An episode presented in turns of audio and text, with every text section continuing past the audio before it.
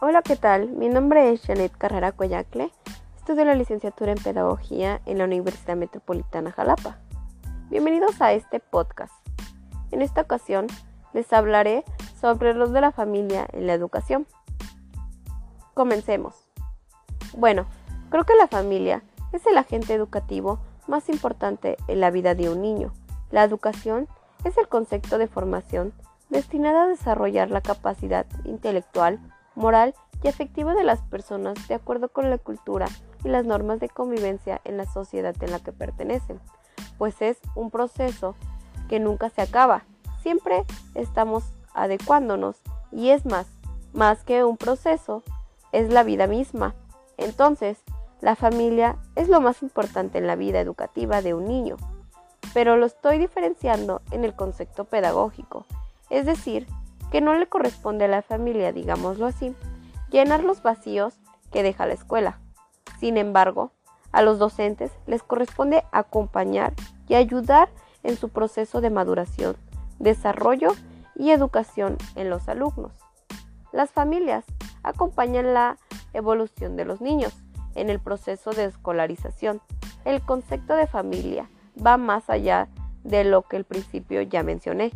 Se entiende en esta palabra ya que se extiende a todos los campos de nuestro vivir diario y tiene serias influencias en nuestros comportamientos, ya sea para bien o para mal. Es de esta forma y no de otra que los padres y docentes deben exigirse día a día por complementarse más y trabajar en equipo para alcanzar el objetivo primordial de una sociedad, entregar a esta a hombres y a mujeres responsables, útiles, con valores y organizados. Bueno, educar es aprender a vivir en sociedad. La educación supone una interacción entre las personas que intervienen eh, enseñando y aprendiendo simultáneamente.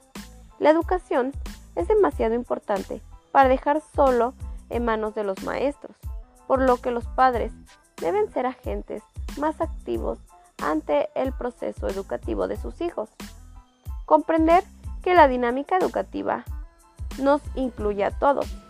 Es una actividad permanente que integra a los hijos, a los maestros, a los padres, a la comunidad en conjunto. Teniendo en cuenta, ya lo he mencionado, las aportaciones de las escuelas, sabemos que no es nada sencillo, ya que se planifican deliberadamente los aprendizajes que se quieren favorecer y a la que se asiste toda la población infantil y juvenil durante la etapa obligatoria. Los profesores tienen la capacidad para detectar alguna dificultad motriz o psicológica y pueden orientar a los padres acerca de las acciones que pueden tomar. Sabemos que hay diferentes tipos de familia, como lo son familia nuclear, que es fomentar por los progenitores y uno o dos o más hijos.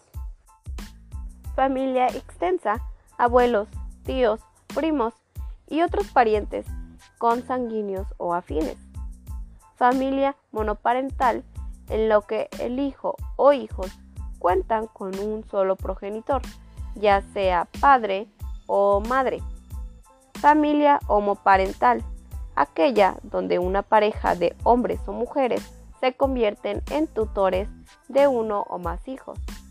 Familia de padres separados, en la que el hijo o hijos conviven con un solo progenitor o alternan la convivencia entre ambos, dado que los progenitores ya no son pareja y no conviven.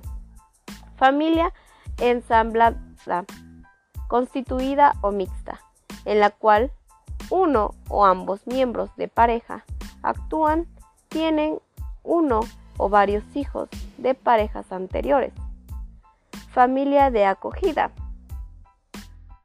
en la que los menores no son descendientes de los adultos, pero han sido acogidos legalmente por estos de forma urgente, temporal o permanente, mientras están tutelados por la administración y familia sin hijos por elección, en la que los conformadores de la familia toman la decisión de no tener descendientes.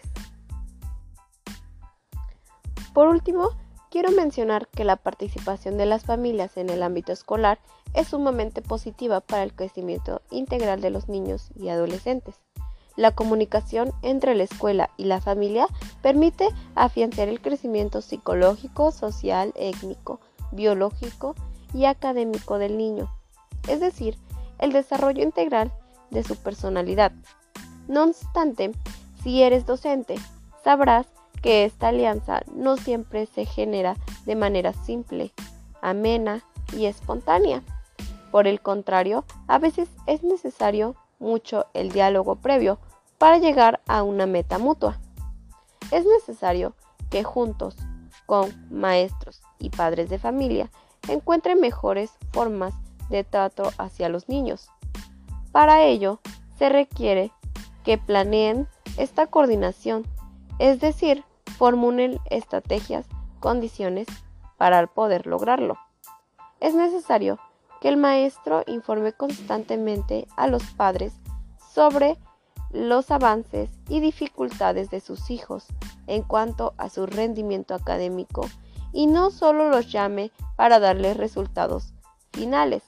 Es importante que reconozcan el esfuerzo de los niños y en el caso de su aprovechamiento escolar fuera bajo, hacerles ver que estas fallas en el aprendizaje son puntos de partida para reiniciar el proceso y no la oportunidad para la aplicación de medidas represivas, ya que estos traen como consecuencia que los niños tengan una baja autoestima que los lleve a sentirse pocos, inteligentes, torpes y temerosos de cometer errores. Bueno, espero esta información les haya sido de muy importante les haya sido de su agrado. Nos vemos la próxima.